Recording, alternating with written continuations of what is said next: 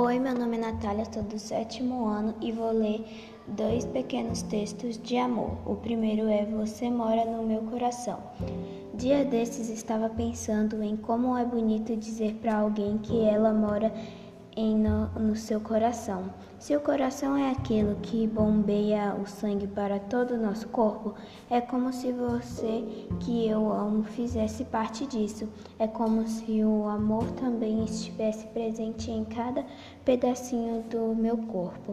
É como se você fosse parte da, daquilo que mantém tudo em ordem aqui dentro de mim.